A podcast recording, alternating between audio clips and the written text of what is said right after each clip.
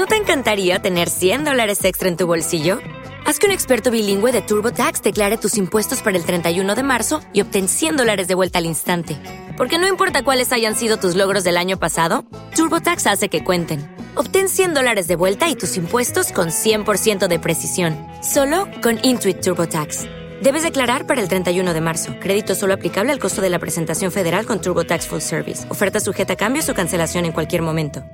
Esta noche, esta noche en Now Music Radio traigo para todos ustedes un gran especial. Así es, un gran especial, el cual he titulado...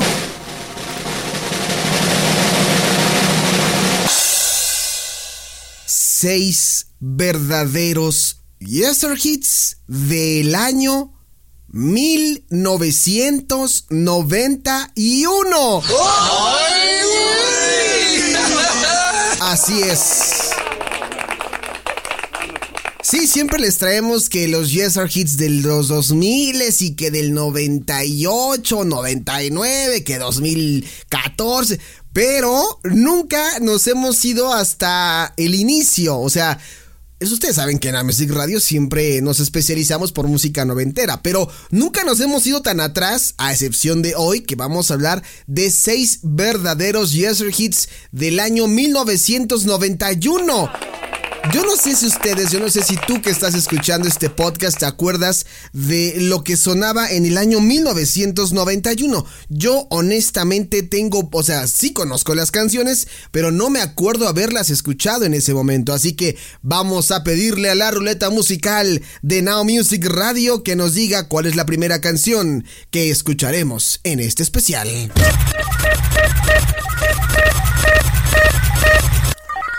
A ver.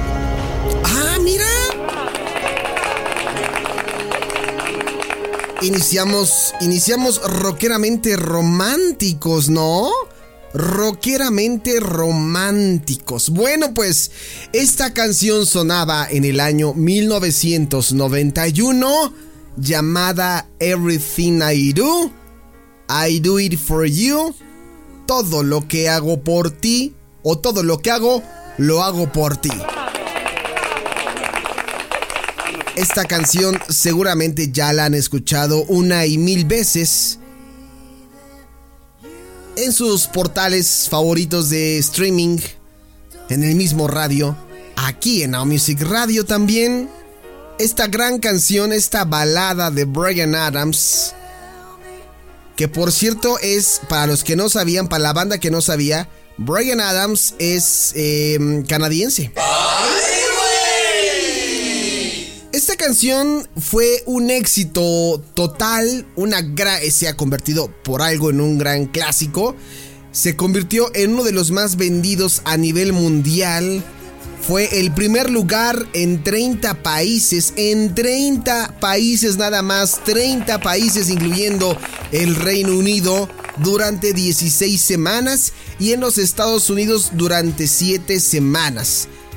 Es parte también de la banda sonora de la película Robin Hood, Príncipe de los Ladrones con Kevin Costner, otro gran actor de aquellas épocas, de los noventas, Mary Elizabeth Mastrantonio y Morgan Freeman. Sí, Morgan Freeman, ese que sale en las películas de Batman, de las más recientes, pues bueno, ahí está. Eh, hay, una, hay una versión de esta canción que ustedes seguramente ubican y fue lanzada en español para todo Latinoamérica. Y sí tiene todo el toque noventero, no lo pueden negar.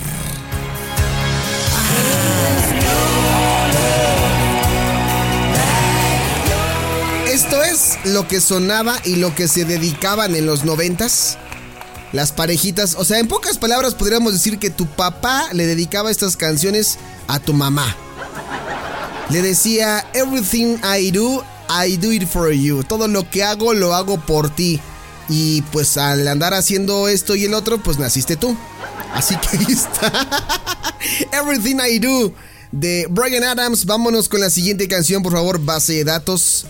En este especial, seis verdaderos Yester Hits del año de el mismísimo año 1991. Efectivamente, vámonos ruleta musical. Échale, sorpréndeme, base de datos, sorpréndeme. ¿Qué vamos a escuchar a continuación? Sorpréndeme. Uy, no puede ser. Les digo que venimos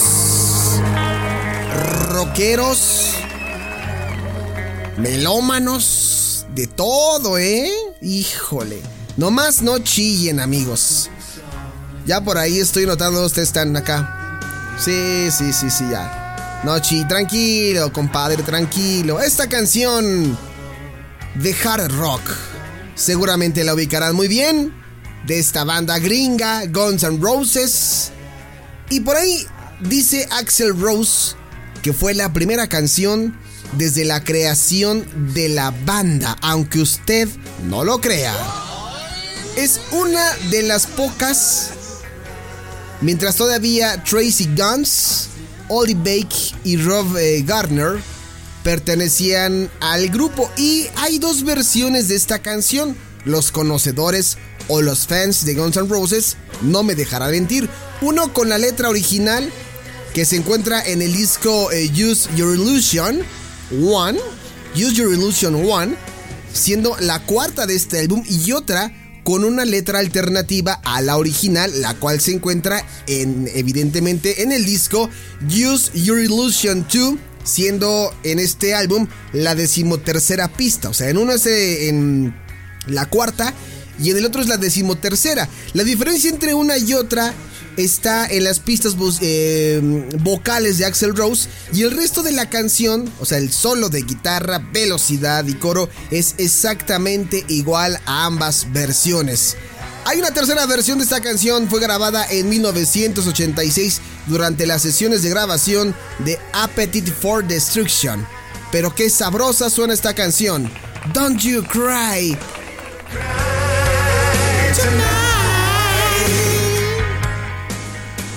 Levanten sus encendedores.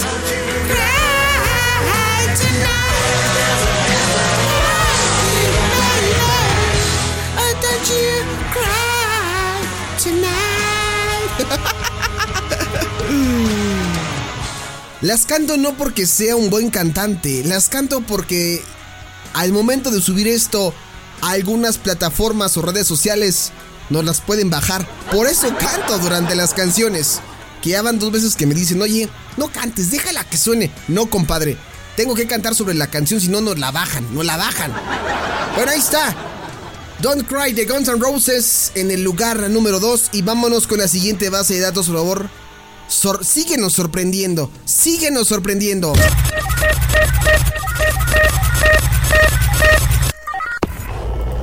Ah, caray, ¿qué viene por ahí, base de datos?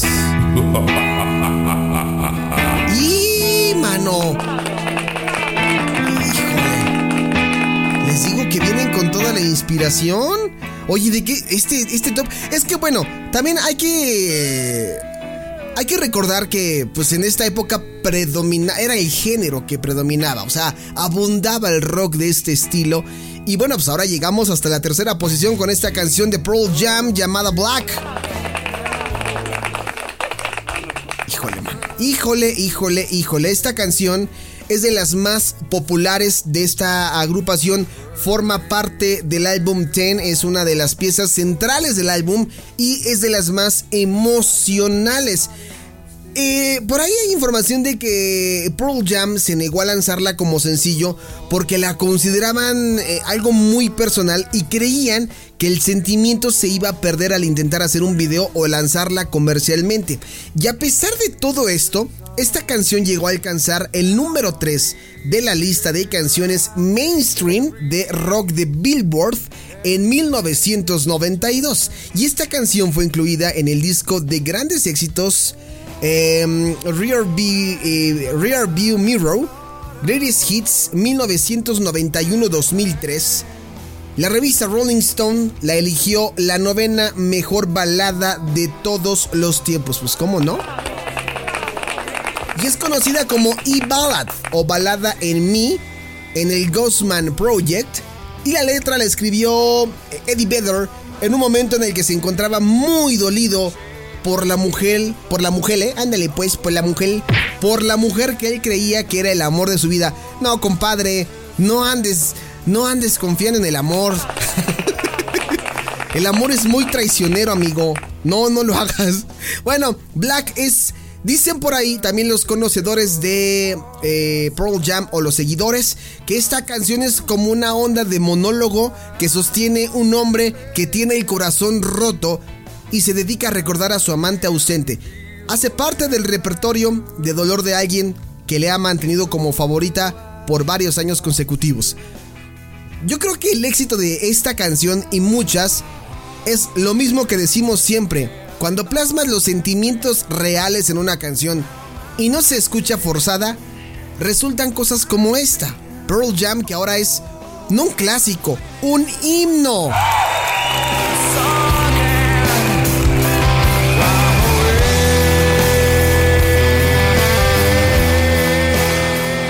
Por eso les digo que artistas como en la actualidad como Taylor Swift tienen tanto éxito porque se encargan de plasmar todas sus vivencias personales y pasionales.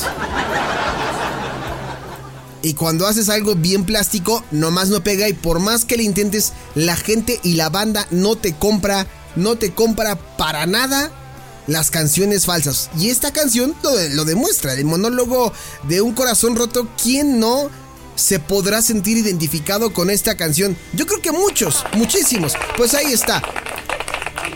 Vámonos con la siguiente. Base de datos, andas muy melosón. Oye, es martes, amigo. Vamos iniciando, por favor. Sorpréndenos y cámbenos un poquito el género, ¿no?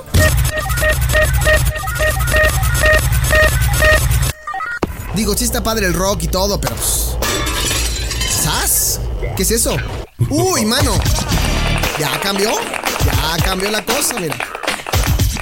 Ya cambió la cosita, ahora sí, mira nada más que hermoso. Esto que estamos escuchando, ustedes ya lo ubican, seguramente.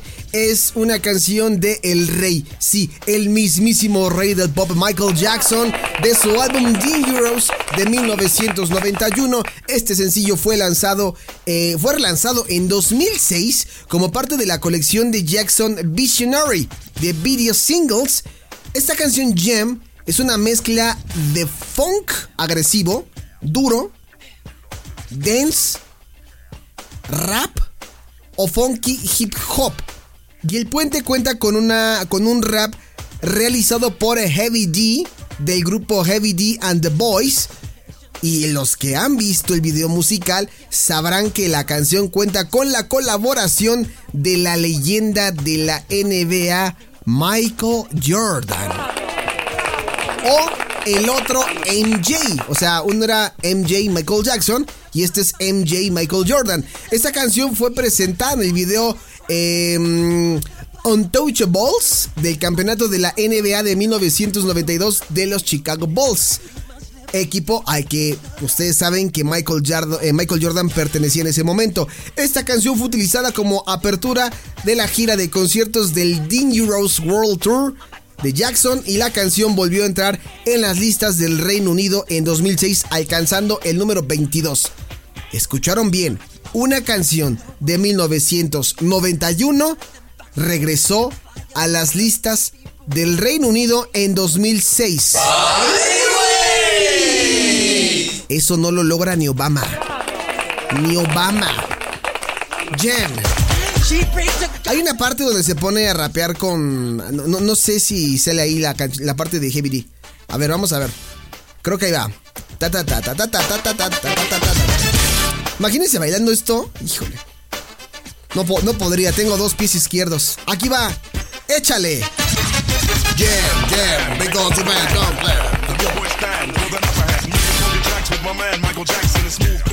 ¿Saben qué es lo más sorprendente de este álbum que yo creo en lo personal?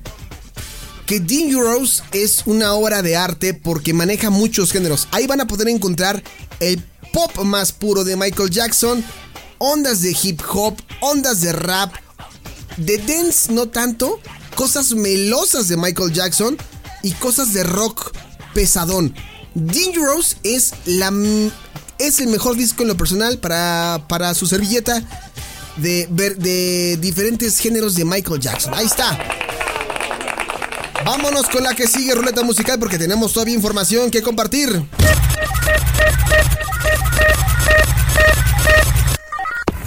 ¿Qué estamos escuchando? A ver. Oye, base de datos, esto, esto no lo ubico. ¿Qué es lo que estamos escuchando? A ver. Échale. A ver, a ver, a ver. Aquí la información dice que esta canción es del álbum de estudio 21 de, de Cher. Ah, ya. Ah, ya ubiqué. Ahora sí, miren.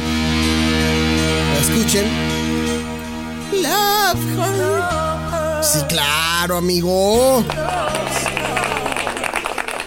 Nosotros conocemos la versión setentera, si no me equivoco, de Nazareth. Pero esta versión es de Cher, puesto a la venta en 1991. Es el tercer. Em, eh, del tercer álbum de Cher. Lanzado por la compañía Giffin, editado en 1991 en junio. Y dice aquí, una variedad de escritores intervienen en este exitoso álbum, incluyendo a Diane Warren, miembro fijo del equipo de Cher, quien escribió el tema Save Up All Your Tears, tema favorito de la diva. El disco, igual que las producciones anteriores, fue éxito mundial y con su inmensa calidad logró dominar las listas de Europa e Estados Unidos. Este álbum vendió alrededor de 3.5 millones de copias en todo el mundo. Y definitivamente Cher, pues ahí se iba eh, reinventando o reinventando la forma de hacer su música. El disco es clave en su carrera porque eh, de aquí se basan todos los temas que serían sacados en producciones futuras. Este álbum también incluye el tema que hasta esta fecha sería el más exitoso de Cher, de Shop Shop Song que pertenece al soundtrack de Mermaid. Pues ahí está Love Hearts. Love Hearts.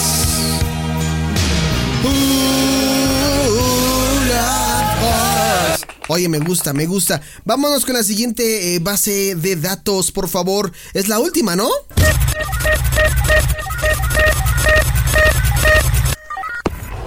Híjole, para la última canción, la verdad la última canción no puedo presentarla yo. La última canción la tiene que presentar nuestro gran invitado de la noche.